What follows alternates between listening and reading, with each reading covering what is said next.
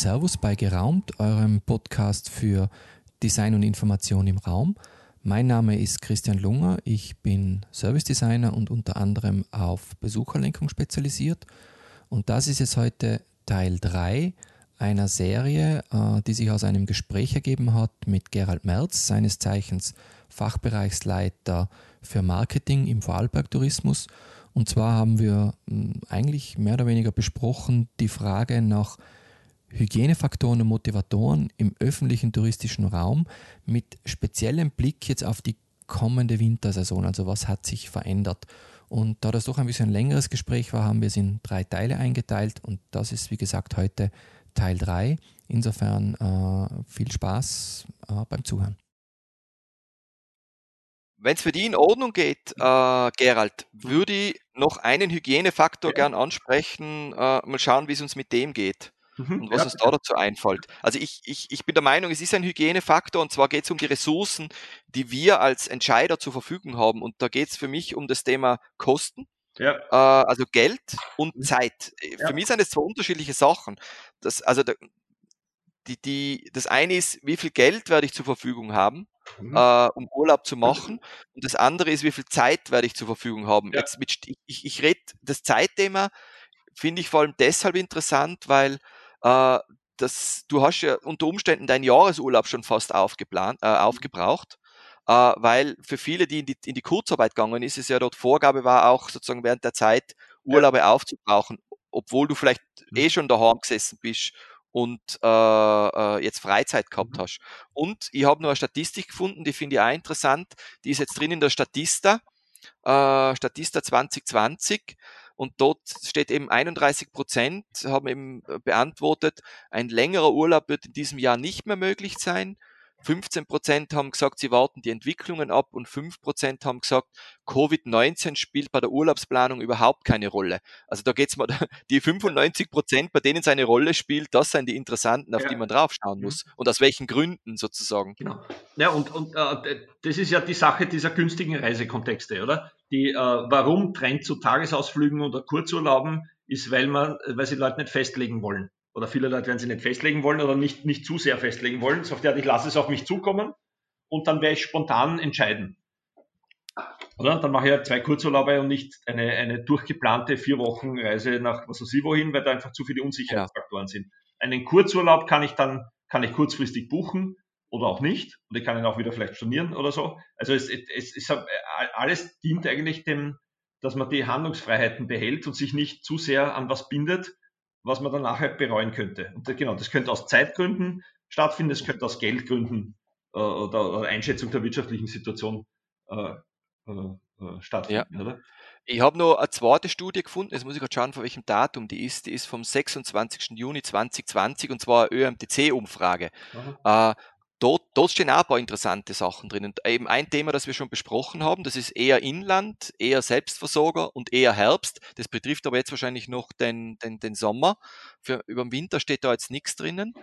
Ähm, ja. Und eben, was du jetzt gerade gesagt hast, eher spontaner. Genau. Also ich, ich, ich denke Österreich. Also ja, ich, ich denke, es ist ganz eigentlich recht simpel. Wenn ich, wenn ich jetzt mir wieder mein Friedrichshafener oder mein Stuttgarter, der hat sein Auto, oder? Und dann ist es eigentlich nur, also der, wenn er kurzfristig buchen kann, eine Ferienwohnung irgendwo in einem Gebiet, mhm. wo er sich auskennt, also wo er schon mal war. Das nimmt ja Unsicherheit mit, ja, wo ist da was und wie weit fahre ich da zur Bergbahn? Der kennt sich dort aus, sagt ja, okay, dann da wäre es gut, dann braucht er ja nur Zugang zu der, also zur Buchung. Das muss praktisch, das, das Angebot muss verfügbar sein, eine, was eine Ferienwohnung zu buchen weil dann, und sonst geht, dann geht er einkaufen in Edeka und, und, und ladet sein, sein äh, Material rein, setzt ins Auto und fährt her. Also das ist alles mhm. kalkulierbar, nicht kein Risiko, er kennt sie aus, äh, es ist alles machbar irgendwie. Ne? Und dazu muss er auch nicht, also das Problem ist natürlich die Verfügbarkeiten der, der Selbstversorgereinheiten, die, die natürlich immer ein, ein Problem sind, aber die, äh, er lässt sich auf kein, kein Risiko ein eigentlich. Äh, es ist ja in, in, den Medien wird ja konsequent kommuniziert, dass man quasi äh, also in eine Wirtschaftskrise hineinschlittern. Ja. Äh, ich gehe davon aus, dass das das Reiseverhalten für den Wintersport auch noch äh, ja, genau. beeinflusst ja. wird und dann dieses auch für den Winter eher das kurzfristige genau. Äh, Planen kommen wird. Also vielleicht, also da, da wird es auch mehrere, also mehrere Szenarien oder mehrere Personas geben. Es wird den geben, der koste es, was es wolle, ich mache meine Woche Winter, äh, Winterurlaub und spare woanders, weil das, das brauche ich für mich, weil ich bin ein begeisterter mhm. Skifahrer. Mhm. Dann wird es den nächsten geben, der sagt, okay, ich mache nicht eine Woche, dafür fahre ich ein kurzes Wochenende, damit ich wenigstens irgendwas davon habe. Äh, ja genau, und dann wird es die geben, die sagen, ja, das ist, das kann ich mir heuer nicht leisten, die Zeiten sind mir zu unsicher, aber den kannst du eh nicht, äh, den kannst du auch mit Kommunikation nicht umstimmen. Wenn jemand auf Basis seiner wirtschaftlichen Einschätzung äh, eine Entscheidung getroffen hat bezüglich Urlaub, dann ist der verloren leider für, für, für den Winter. Dann gefragt wäre natürlich das Hotel oder, oder wo auch immer, falls der irgendwo Stammgast ist, eine, eine praktisch Stammgästebetreuung, dass der eine Nachricht kriegt mit Schade, aber hoffentlich nächstes Jahr wieder. Wir würden uns freuen. Aber bei dem Gerst könnten wir kurz einmal bleiben, weil das, äh, da finde ich jetzt also, zumindest die Gedankengänge interessant.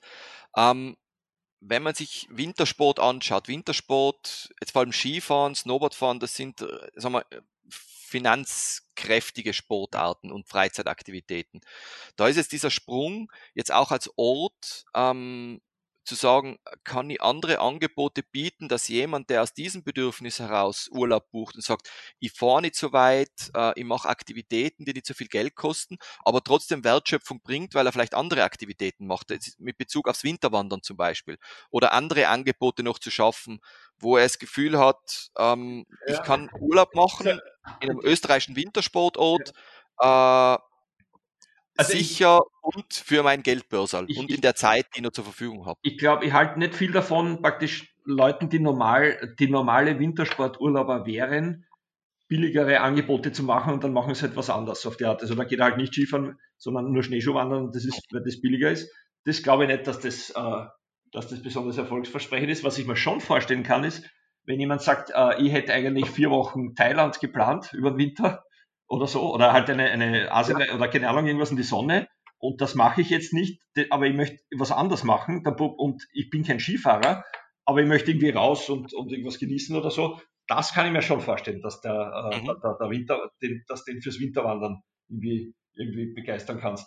Äh, zumindest einmal zum Ausprobieren. Also das ist dann wäre ein ganz ein neuer. Das ist nicht ein, ein umgepolter Skifahrer, sondern ein jemand, der was nicht, ja, Türkei, Ägypten, ich weiß nicht, was an Tauchurlaub gemacht hat und das geht jetzt einfach nicht.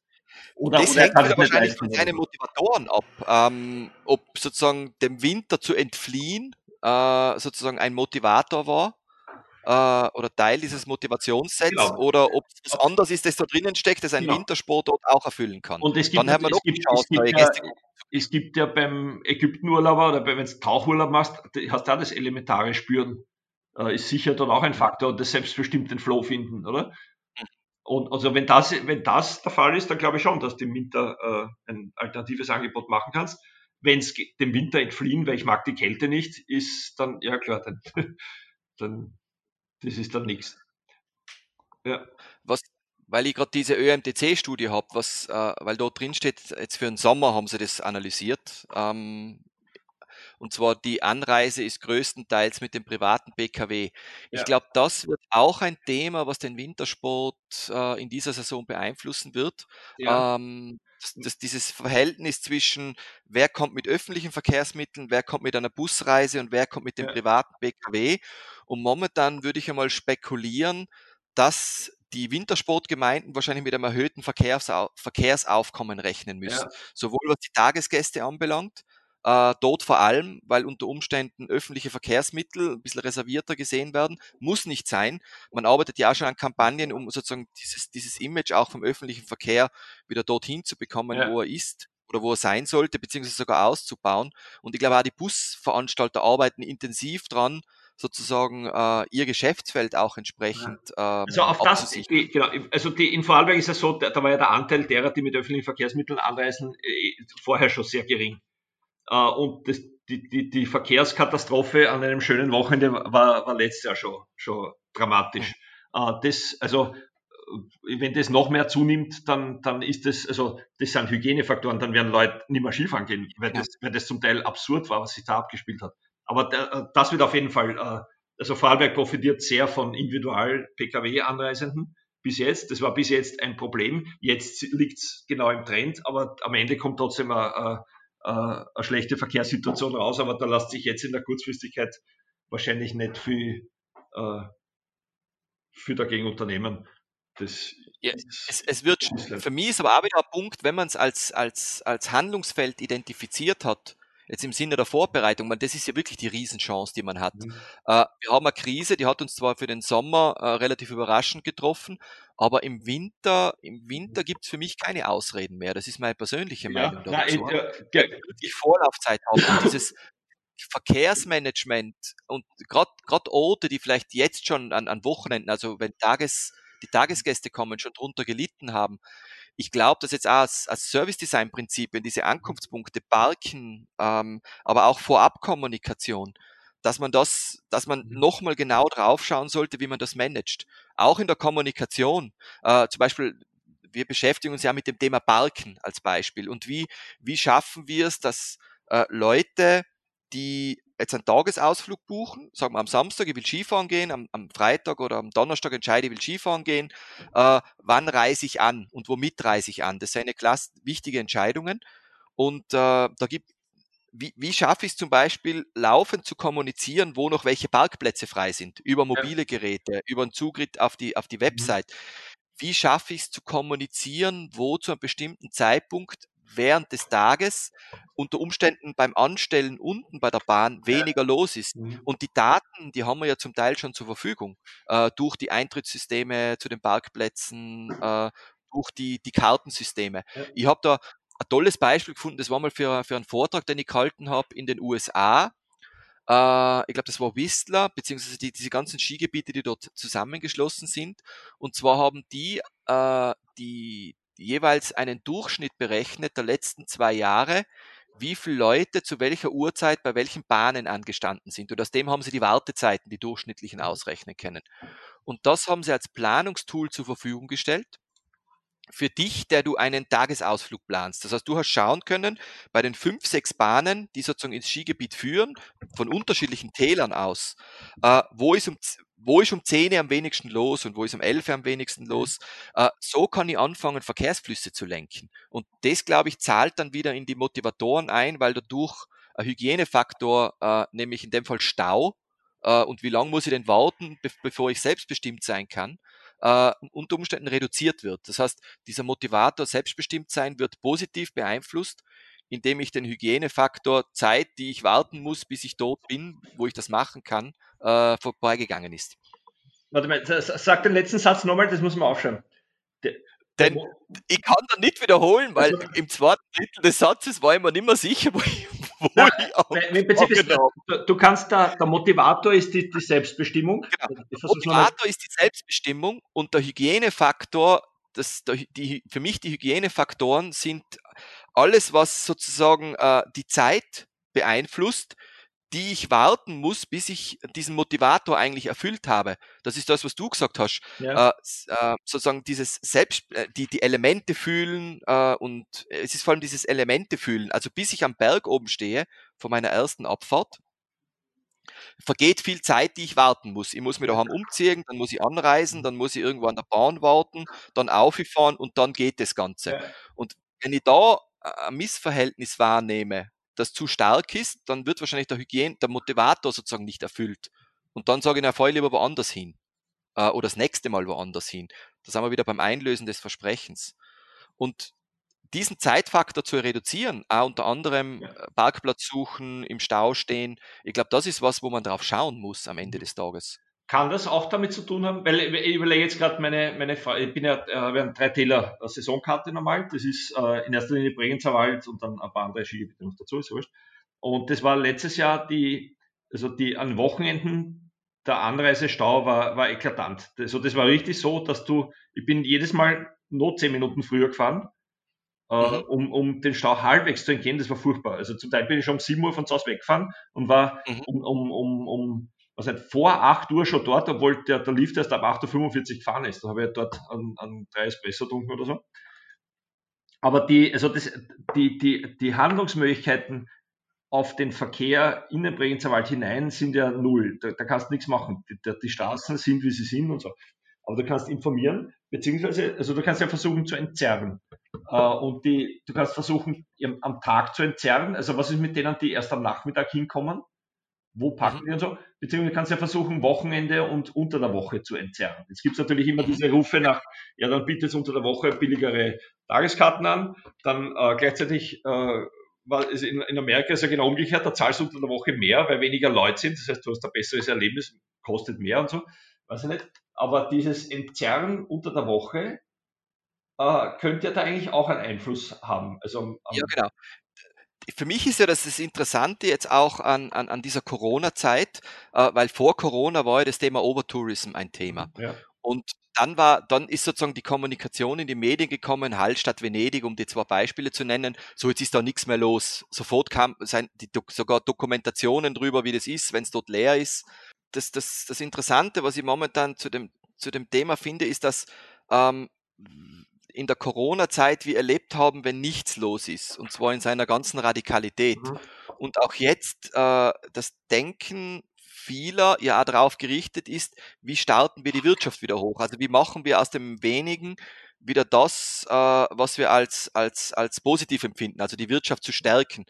Ähm, Gleichzeitig ist aber dieses Thema Overtourism, das vorher war, für einzelne Destinationen sehr wohl geblieben.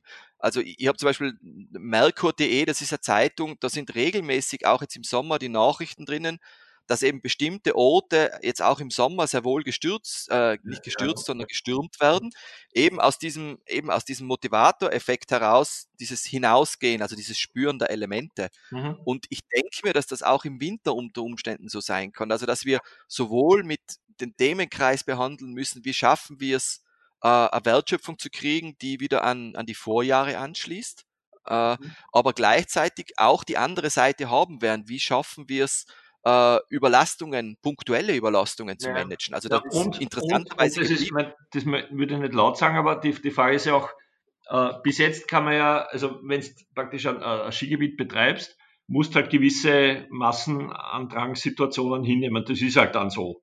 Schade. Mhm. Ja, so auf die Art, und das ist, äh, und, und damit muss man halt leben und das haben sie Pech gehabt, die Leute auf die Art. Das ist Teil des, des, äh, des Tages. Ne? Und jetzt hast du was, ja. dass genau diese Massenandrangssituationen äh, genau. äh, schädlich sein können. Allerdings, Korrekt. diese Massenanlagensituationen per Auto, die sind ja nicht gesundheitsschädlich, die sind einfach nur klimaschädlich, also nur, die sind klimaschädlich und, und, und beeinträchtigen den Motivator, aber nicht wirklich die, die, die Corona-Situation. Und daraus sehe ich jetzt, also das kommt mal jetzt so aus dem Bauch heraus, die Gefahr, dass man sich dessen gar nicht annimmt, wenn man sich denkt, ja, das ist jetzt nicht. Genau, das ist eigentlich das auch ist meine halt Aussage, so. mein Gedanke dazu. Mhm. Ja.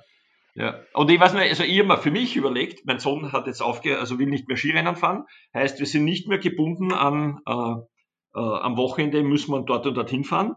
Und ich werde mein Skiverhalten ausrichten nach der Convenience der Anreise und so weiter. Also ich, ich sehe mich nicht Skifahren gehen an einem Samstag oder Sonntag, wo es sonnig ist. Da bleibe ich zu Hause und ich nehme lieber unter der Woche frei und gehe dann. Das finde ich gut, weil es ist ja eigentlich der Motivator selbstbestimmt sein. Den stärkst genau. jetzt eigentlich in deiner, in deiner Urlaubsentscheidung genau. oder in nur, deiner nur, Freizeitentscheidung. Nur ich äh, kann mir diesen Hygienefaktor selber herrichten praktisch. Ich sage, da gehe halt ja. am Montag und nicht am Sonntag. Aber es gibt ja wieder Leute geben, die das nicht können. Oder ja. wenn der, was nicht, der, der Skiclub Langenargen, das ist immer mein, mein, mein, mein Lieblingsbeispiel, das ist äh, ein Dorf in der Nähe von Friedrichshafen, die, die müssen trainieren gehen, die müssen am Wochenende, die fahren, wo sie halt können und dann stehen sie halt im Stau, stehen halt um 6 Uhr in der Früh auf, und, und müssen das in Kauf nehmen. Aber eigentlich, also sie kommen trotzdem, du verlierst die Wertschöpfung nicht, weil das ja der Skiclub ist und das ist das, was ein Skiclub macht. Aber, ja. aber äh, zur Begeisterung tagt es nicht bei. Und, und irgendwie ja. ist ja jetzt aus touristischer Sicht will man ja, dass die, die Kinder, die jetzt da fahren, dann später, wenn sie mal erwachsen sind, trotzdem das gut finden und fahren. Und sie nicht denken, um Gottes Willen war das furchtbar mit dem Verkehr. Ja. Aber ja, das ist, da gibt es keinen Quick Fix, wie man so schön sagt. Das war jetzt der dritte Teil von unserer Serie Hygienefaktoren und Motivatoren. Und wie immer könnt ihr uns eure Anmerkungen, Anregungen hinterlassen unter podcast.geraumt.com. Und ich hoffe, es war spannendes Zuhören und alles Gute und bis zum nächsten Mal. Servus.